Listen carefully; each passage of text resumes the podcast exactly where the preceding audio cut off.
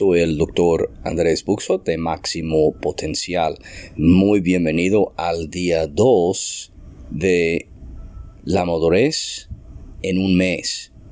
El día de hoy hablamos de la visión de Dios.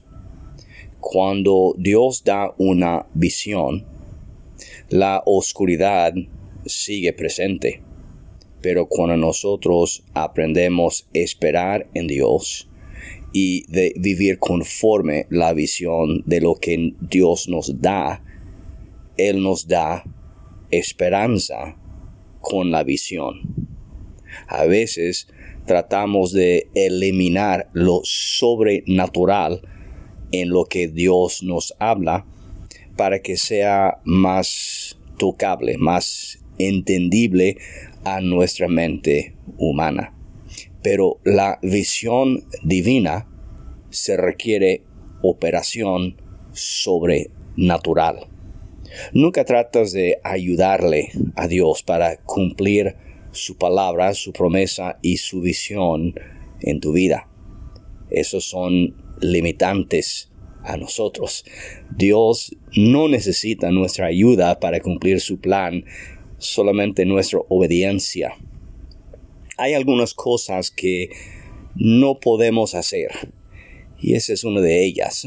No podemos ayudarle, ni si quieres apurarle a Dios.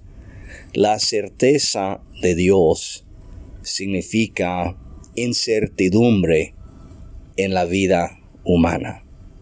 Dios, sabiendo el fin desde el principio, no tiene la inseguridad ni es inestable con lo que nos pone en la visión cuando nos habla de lo que Él desea que hacemos. Y cuando Dios nos habla, automáticamente entramos en la incertidumbre, la inseguridad.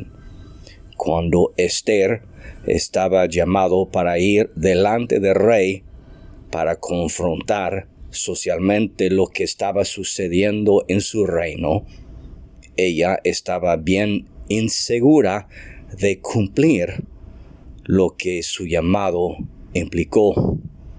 Pero cuando ella creía, aún sin ver el fin, ese es cuando Dios empezó a abrir el camino por adelante.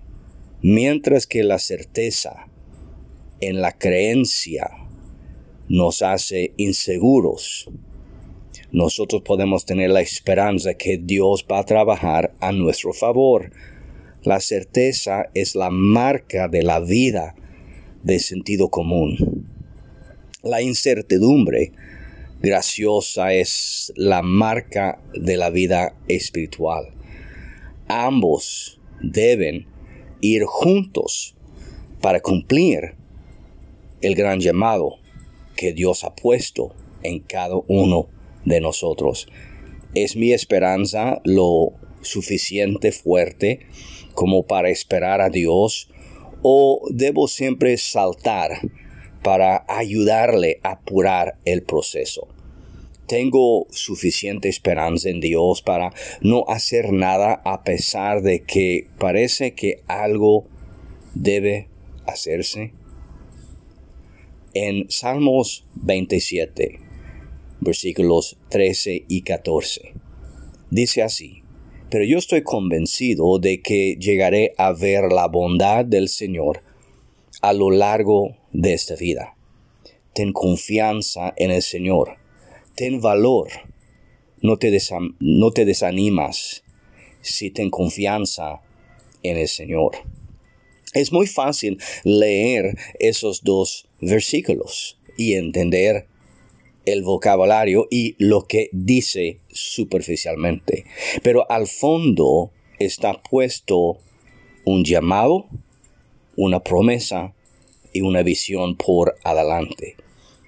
En la vida cuando empezamos a entender la realidad de que Dios sí tiene control, aun cuando se parece todo está fuera de control, entendemos que podemos confiar, podemos esperar y podemos ver la bondad de Dios en nuestras vidas.